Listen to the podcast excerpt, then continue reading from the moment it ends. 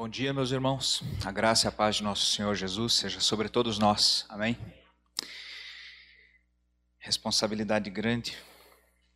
Há tempos que eu é, não ousava é, subir num púlpito e falar em nome de Deus.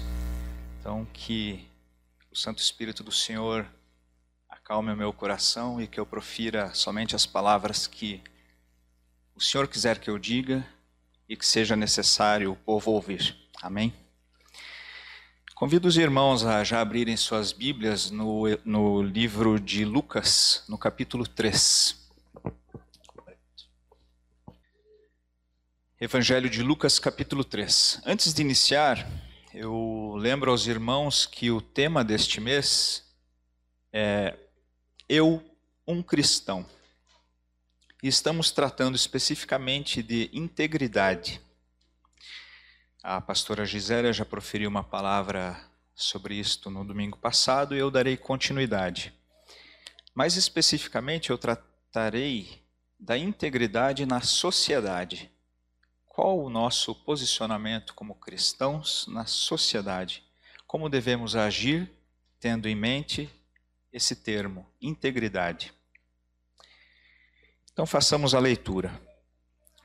Lucas capítulo 3, eu farei a leitura do versículo 1 até o versículo 14.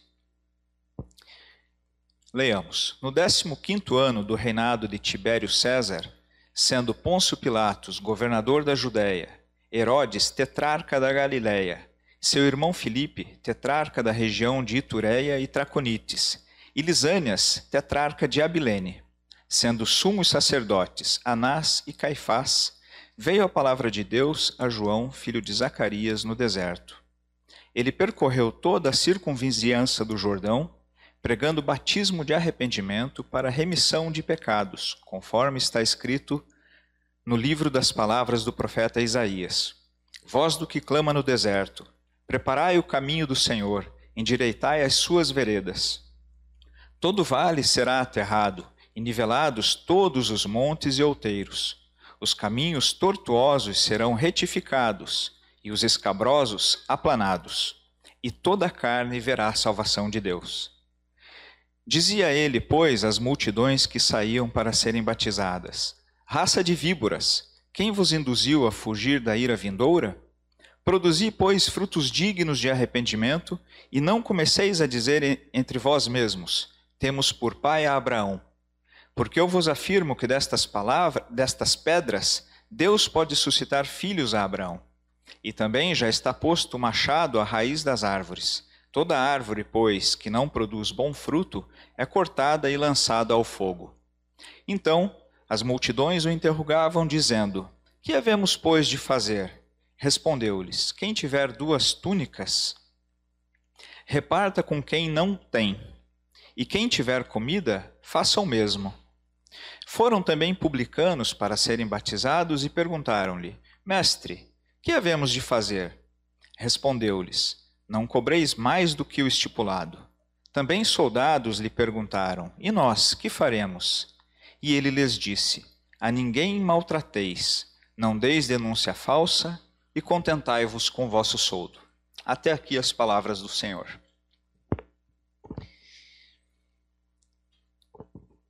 Relembremos então uh, este valor do qual a igreja tem tratado, dos valores que nessa caminhada como discípulos de Cristo, uh, a liderança da igreja tem proposto para todos nós. Então, esse valor, integridade, ele diz isso: agir com integridade, expressando o caráter de Cristo em todos os ambientes e em todas as situações da vida.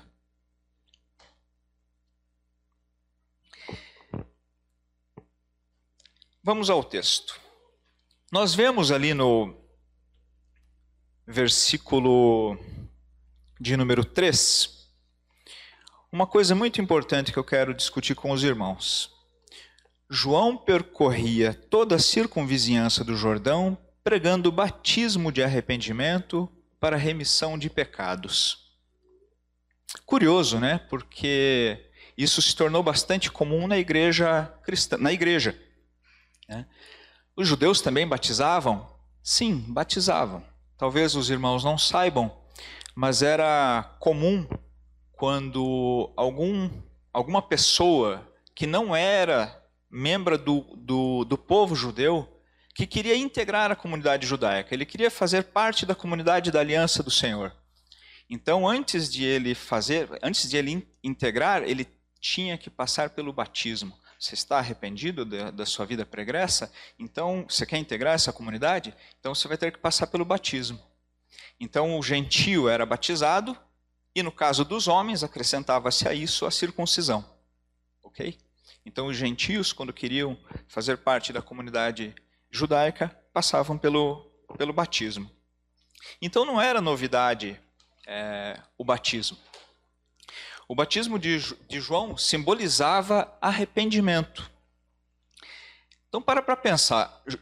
João estava pregando para judeus, não somente para gentios. Ele estava convocando o próprio povo de Deus a se arrepender de seus maus caminhos.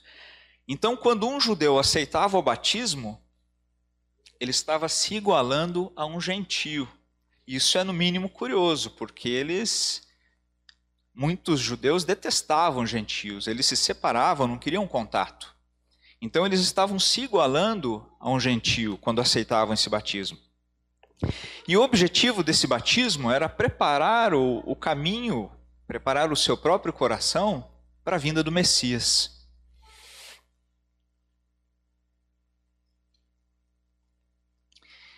É, como eu falei no versículo 4 e 5, o objetivo era preparar o, coração desse povo que toda hora se desviava dos caminhos do Senhor, deixando de seguir a lei, deixando de fazer aquilo que era correto. O objetivo então era preparar o coração para a chegada do Messias. É, não, era, não é também novidade, se nós pesquisarmos, é, antes do Império Romano, estradas não eram comuns naquela região.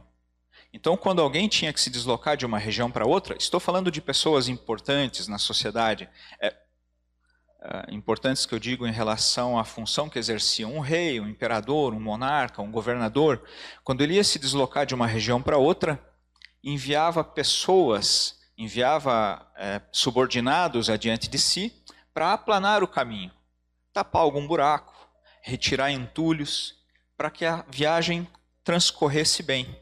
Não era seguro viajar naquela, naquela época. É, o risco de assaltos, o risco de, de sofrer com, com uh, ladrões é, era fácil, não era difícil. Então não havia estradas, não havia segurança. Então quem viajava enviava essas pessoas adiante, preparando o terreno para essa pessoa poder passar com segurança e a viagem não ser interrompida. Então vejam que isso é o que João pregava para o povo. Vamos preparar uh, o caminho para a vinda do Messias. Preparar, deixar o nosso coração um terreno fértil para a chegada do reino. Uh, nos versículos 7, 8, 9, acontece algo bastante curioso, e eu lerei de novo. Ele dizia, João Batista, dizia às multidões, dizia ele, pois, às multidões que saíam para serem batizadas: Raça de víboras, quem vos induziu a fugir da ira vindoura? Produzi, pois, frutos dignos de arrependimento, e não comeceis a dizer entre vós mesmos: Temos por pai a Abraão, porque eu vos afirmo que destas pedras Deus pode suscitar filhos a Abraão. E também já está posto o machado à raiz das árvores. Toda árvore, pois, que não produz bom fruto é cortada e lançada ao fogo. João Batista percebeu que muitos que buscavam o batismo não passaram por verdadeiro arrependimento. Eram pessoas que estavam trocando possivelmente o sacrifício, estavam fazendo como faziam em relação aos sacrifícios no templo. Pecavam e a lei dizia: é, faça o sacrifício para receber o perdão dos pecados. E possivelmente algumas pessoas é, eram sinceras no arrependimento, eram sinceras na tomada da decisão pelo batismo, mas outras não. E João percebe isso. É, e diz: raça de víboras. Vocês acham que vão conseguir fugir da ira vindoura? Vocês acham que vão conseguir escapar do castigo somente com o batismo? Não é o batismo que traz a purificação dos pecados. O batismo é somente um símbolo. Né? Eu quero fazer parte desse povo, do povo da aliança. Eu abro mão de servir outros deuses, agora eu quero servir unicamente ao Deus da aliança de Israel. Estou arrependido da vida anterior. E por conta desse arrependimento, o símbolo para a sociedade era o batismo. Mas muitos estavam achando que o batismo era a prova do arrependimento. E não, é o contrário. Tinha que acontecer algo, é, um conceito bastante importante que a gente tem que entender. A palavra arrependimento ela no grego seria algo, eu não sei como seria a pronúncia correta, mas metanoia. Arrependimento é, é, um, é um conceito dentro da, da, da teologia cristã que remete ao fato de alguém se arrepender e ter uma mudança de mente, uma mudança de atitude, mudança de um propósito que se tinha ou de algo que se fez. Então tem que haver mudança verdadeira. Né? O arrependimento verdadeiro, ele faria, e agora falando para nós cristãos, não necessariamente em relação ao que João pregava para os judeus, mas para nós mesmos hoje. O arrependimento é isso. O verdadeiro arrependimento, ele vai ser provado pelas nossas atitudes a partir do momento do arrependimento.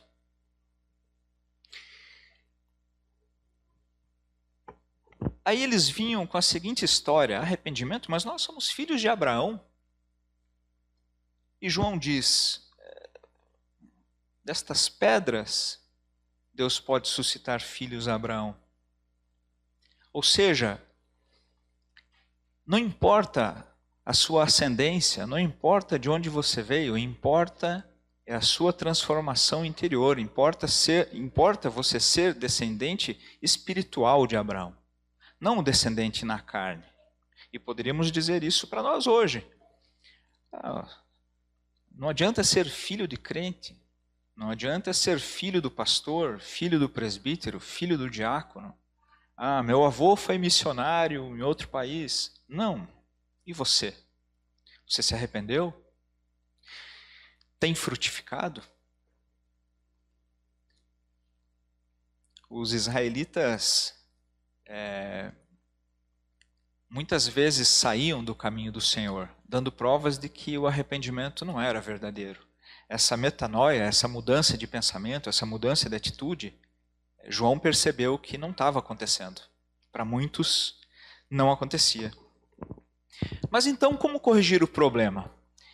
E agora que eu acredito que para a mensagem de hoje, a parte mais importante, aquilo que, em relação a esse valor da integridade, a, a parte mais interessante do texto para esse momento. E é curioso, né? Se nós abrirmos todos os evangelhos, todos eles tratam dessa passagem, de quando João Batista começa a pregar. Mas Lucas é o único evangelho que conta o que João diz quando o povo questiona o que faremos. Então vejam lá, versículos 10, 11, é, do versículo 10 ao versículo 14. Ah, aos populares que perguntam, ele diz: quem tem duas túnicas, reparta com quem não tem. Quem tem alimentos, também faça o mesmo. Ele diz para os publicanos: os publicanos, creio que os irmãos já sabem, eram os cobradores de impostos. É, os cobradores de impostos, eles eram é, um tanto odiados, eu acho que posso dizer assim, pelo povo, porque eles eram chamados pelo Império Romano para cobrarem os impostos da população. Só que muitos dos publicanos cobravam mais do que deveriam cobrar. Entregavam os impostos ao, ao Império Romano, mas ficavam com aquele excedente que era cobrado. Então os publicanos perguntaram: e nós, o que faremos então para dar provas desse arrependimento? E João disse: não cobrar mais do que o estipulado. Aquilo que o Estado diz para cobrar, cobre aquilo, nada mais. Cumpra o seu papel. E os soldados também perguntaram: o que nós faremos? E João diz: não maltratem ninguém, não denunciem falsamente e contentem-se com o seu próprio soldo, contentem-se com o seu pagamento. Se João está dizendo isso para eles, é porque isso de fato acontecia. Maltratavam pessoas, denunciavam falsamente e não contentavam-se com o próprio soldo. Possivelmente maltratavam as pessoas, davam falsa denúncia tentando extorquir as pessoas. Possivelmente seja isso, é, pelo modo como João fala a eles. Vamos adiante. Repartir túnicas, alimentos, enquadra-se naquilo que a lei de Deus já, prevê, já previa para os judeus e prevê para a igreja hoje também. É, o cuidado com o próximo, o cuidado com órfãos, com viúvas, o cuidado com aquelas pessoas é, que estão numa situação ruim, uma situação precária na sociedade. Então, há vários textos no Antigo Testamento, se nós formos procurar, é, é fácil encontrar vários. Não precisamos fazer a leitura, mas eu posso citar dois. Deuteronômio, capítulo 15, do versículo 7 ao 11, nós temos aquilo que se chamou a lei a favor dos pobres. Êxodo, capítulo 22, dos versículos 22 ao 24, também trata disso. Então, há muitas passagens em que nós vemos é, que Deus exige de seu povo o cuidado com o próximo, o cuidado com aquele que está em situação precária na sociedade. É, mas o que, que ele quer dizer? O que João Batista quer dizer quando ele fala isso para o povo, quando ele fala para os publicanos fazerem aquilo que devem, para os soldados fazerem aquilo que devem e não se excederem. Ele está dizendo: sejam íntegros. Sejam íntegros. Aqueles que querem é, fazer parte dessa comunidade, vamos pensar em João conversando com os publicanos, com os soldados, com aqueles que queriam saber o que fazer para dar provas desse arrependimento. Né?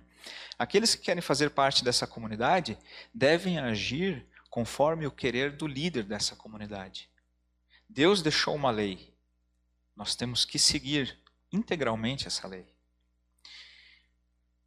Cristo veio ao mundo e não pregou nada diferente. Ele veio para cumprir essa lei. E a lei que foi dada para o povo, a igreja assume hoje. Não estou dizendo aqui, meus irmãos, de fazermos sacrifícios. Não, não é nada disso. É, o, sacrifício perfeito de uma vez foi feito de uma vez por todas por Cristo Jesus.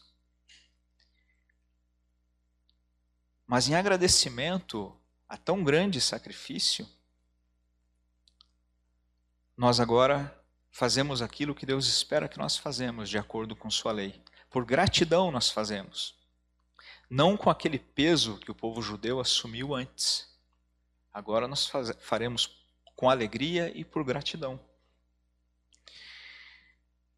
Se nós fomos atraídos verdadeiramente a Cristo, então devemos dar bons frutos.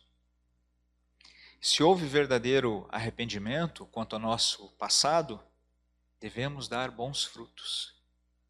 E temos de pensar também que arrependimento é um dom de Deus. Ou vocês acham que nós nos arrependemos por nossas próprias forças? Ou agora eu estou arrependido. Daqui para frente, nada de ruim vai acontecer. Não é bem assim, né? É, fomos salvos por Cristo,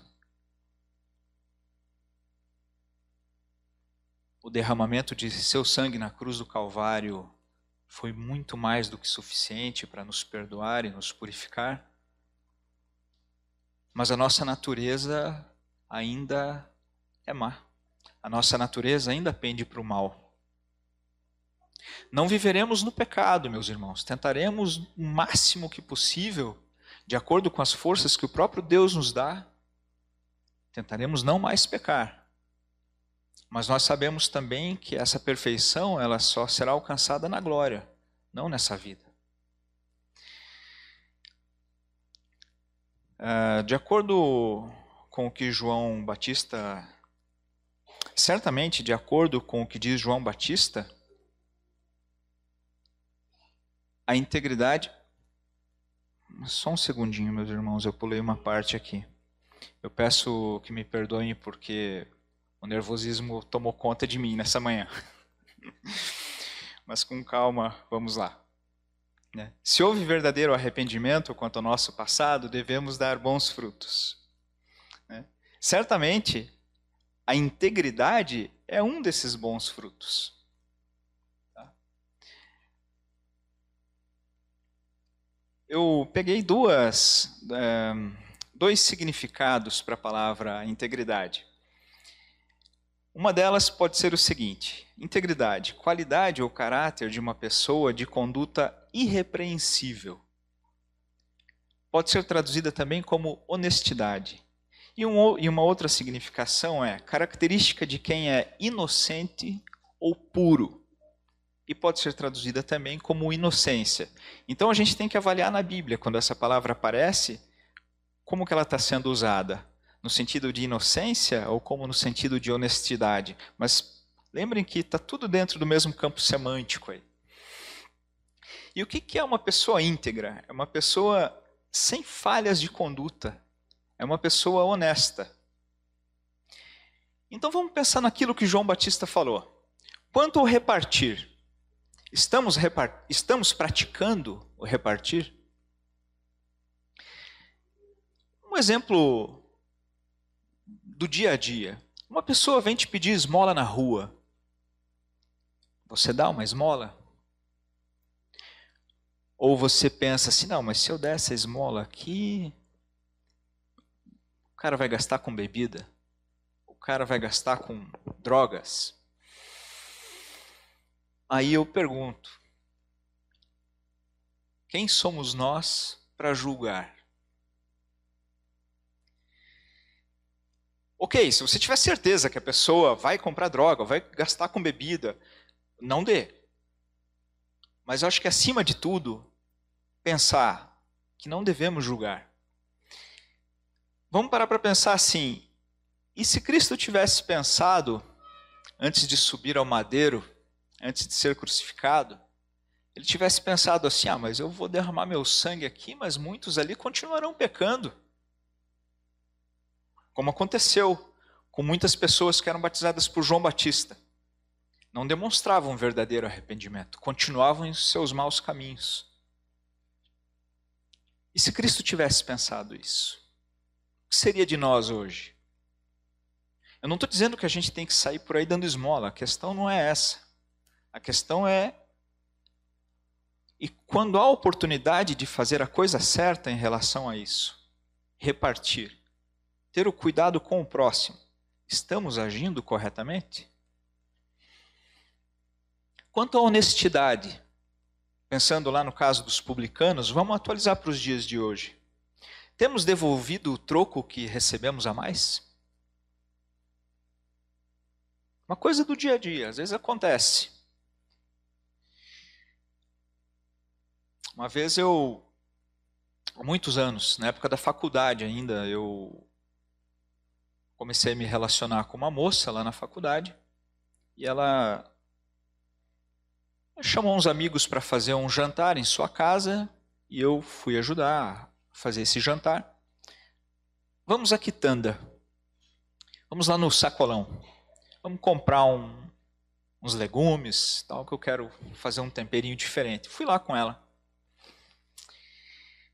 E eu lembro, ela selecionou algumas coisas, levou pro para o balcão, o cara pesou, deu X reais. Ela tirou uma nota de 50 reais do bolso, pagou. E na hora que o, o rapaz, o senhor da quitanda, estava dando troco, eu contei tenho esse hábito, assim, se há a possibilidade de eu contar a pessoa dando troco. Ele deu um real a mais. Ok, saímos da, da quitanda e aquilo me incomodou, sabe? Aquilo me incomodou.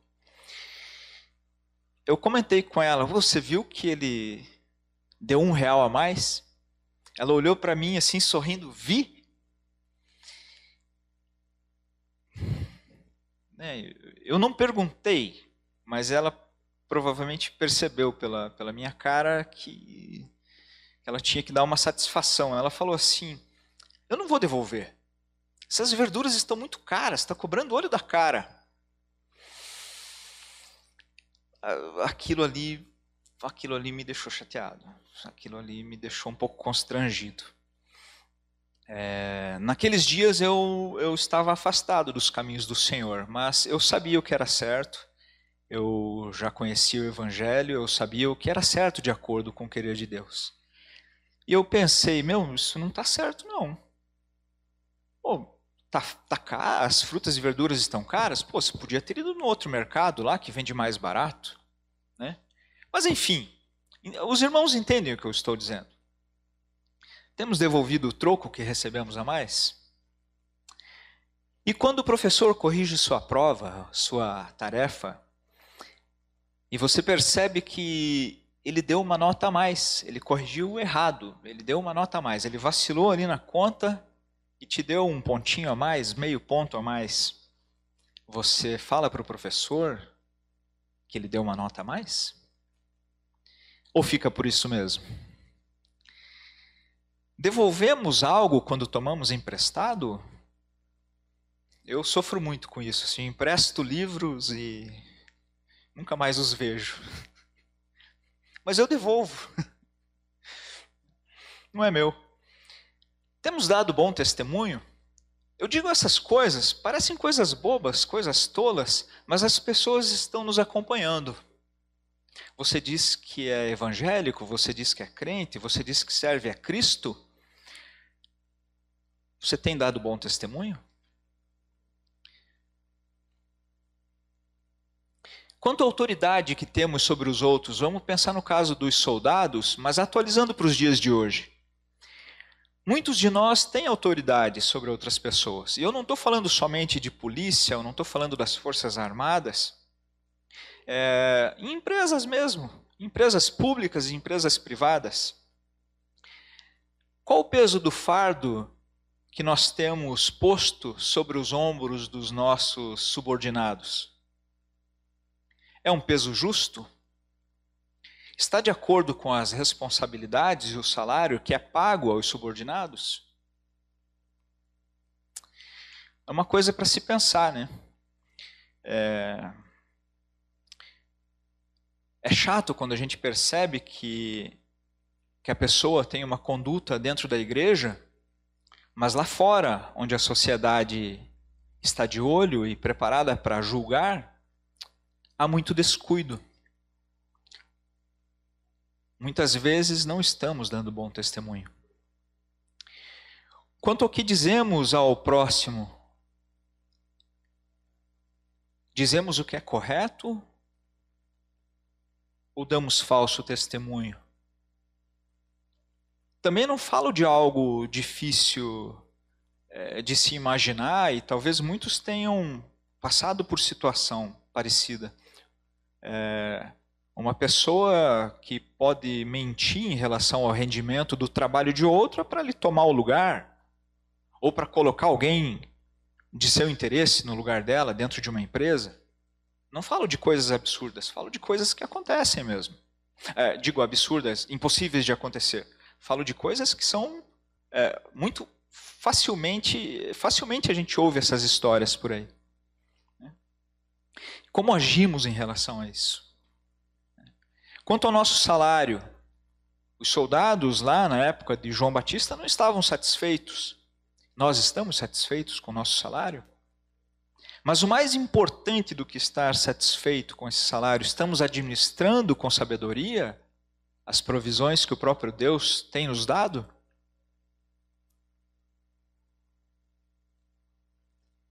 Isso que João Batista ensina ao povo, é, não somente ao, aos populares de uma forma geral, mas a, publicanos, aos cobradores de impostos, aos soldados, ou seja, pessoas que têm uma certa visibilidade entre o povo, né? isso que João Batista fala para eles é, são, são alguns frutos que provarão arrependimento verdadeiro. Aquele conceito que eu falei, a metanoia uma mudança de atitude em relação ao que se fazia, uma mudança de pensamento em relação ao que se pensava. Né? Agora, uma vez atraídos para Cristo, tendo os nossos pecados remidos, quando o seu sangue foi derramado no madeiro, nós devemos demonstrar uma mudança de atitude ou não fomos atraídos verdadeiramente? Ou vivemos um faz de conta cristão? Coisas simples. Eu não estou acusando ninguém aqui, meu, meus irmãos. Eu estou falando de coisas das quais nós sabemos que acontecem e, e que são reais na nossa sociedade. Que mudanças seriam essas? Coisas simples. Quem rouba, não roube mais. Aquele que profere palavras torpes, não profira mais. Aquele que briga no trânsito, não brigue mais. Aquele que mente, não minta mais. Peça forças dos céus. Peça que o Espírito Santo esteja agindo em seu coração, agindo em sua mente, para que haja verdadeira transformação, para que a gente possa dar bom testemunho. Se de fato Deus nos chamou, não viveremos em pecado, como eu falei, né? A nossa natureza ainda pende para o mal. Mas nós não viveremos pecando. Haverá verdadeiro arrependimento e haverá mudança de vida. Devemos perceber que o que João Batista ensina são atitudes que devem ser tomadas não dentro dessas quatro paredes aqui, meus irmãos. São atitudes que nós devemos tomar naquilo que nós costumamos, nós crentes, nós evangélicos, costumamos chamar de mundo. Como se houvesse diferença de vida entre uma vida dentro da igreja e uma vida no mundo. O que nós somos aqui dentro, nós temos que ser lá fora, especialmente lá fora. Né? Acima de tudo, lá fora. Aqui dentro todo mundo é santo. Nunca ouvi ninguém dizendo um palavrão aqui dentro. Nunca vi ninguém brigando aqui dentro. Aqui dentro que eu digo, na minha vida como cristão, em todas as igrejas das quais fui membro, nunca vi isso acontecendo. Ninguém demonstra vício algum. Somos todos bons cristãos dentro das paredes da igreja. Meus irmãos, ninguém tem de provar nada para ninguém aqui dentro. Nós temos que viver uma vida digna, demonstrando arrependimento e uma verdadeira conversão lá fora. E aqui eu deixo algumas perguntas para refletirmos. Estou caminhando para, para o final desta mensagem. Então, algumas perguntas para nós refletirmos. Como está a nossa vida na relação com o próximo lá fora? Exalamos o bom perfume de Cristo? salgamos a terra, somos sal da terra, ou estamos apodrecendo com a terra? Como está a nossa vida no mundo? É, é, eu, eu, eu, acho que até deveria riscar essa pergunta, né? Como está a nossa vida no mundo? Não. Como está a nossa vida? Porque como é aqui, tem que ser lá fora. Nossa vida glorifica a Deus? Temos que viver para a honra e glória de Deus. E a todo momento estamos sendo analisados e estamos sendo julgados lá fora. Então nós devemos nos preocupar com o testemunho que estamos dando. Estamos sendo íntegros? Estamos seguindo integralmente aquilo que Deus espera que nós sigamos, a sua lei, o seu exemplo, o exemplo do próprio Cristo.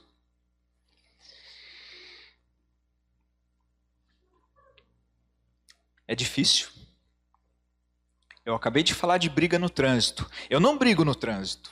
Nunca desci do carro para brigar. E é para minha vergonha que eu digo isso, meus irmãos, que eu, eu muitas vezes perco a estribeira no trânsito. Minha esposa é testemunha disso. Como eu vejo, como tenho falhado. É difícil. Essa natureza pecaminosa que nós herdamos com a queda, lá no paraíso, a pastora Gisélia falou sobre isso no domingo passado, ela ainda é presente em nossa vida. Mas vamos aprendendo estudando a palavra do Senhor, ouvindo o bom evangelho de Cristo e pedindo, orando para que o Santo Espírito de Deus nos transforme de obra em obra, de estudo em estudo, de oração em oração, para que nós possamos cada vez mais dar um bom testemunho e nos assemelharmos cada vez mais ao próprio Cristo. Conseguiremos ser iguais aqui, nessa vida? Não. Mas devemos tentar até o fim. Viver com integridade. E agora lembro de tantos amigos que eu tenho que não são cristãos, que falam de maus exemplos de cristãos. É, é chato dizer algo assim, mas, por exemplo, muitos que se dizem evangélicos e que compõem a bancada evangélica na Câmara dos Deputados, não é difícil nós acharmos os nomes de alguns relacionados a alguns esquemas escusos. E toda a sociedade julgando. Olha lá o crente. Me desculpe, meus irmãos, eu não quero ter meu nome associado a essas pessoas. Não me representam. Integridade é fundamental para todo, para qualquer cidadão, mesmo que não seja cristão. Mas acima de tudo, para nós, íntegros, devemos ser íntegros em relação àquilo que Deus espera de nós, em relação ao exemplo que Cristo deu. Se carregamos o nome de cristão, hajamos como Cristo agiu. Meus irmãos, eu encerro essa palavra. Peço que os irmãos abram suas Bíblias no Salmo de número 15.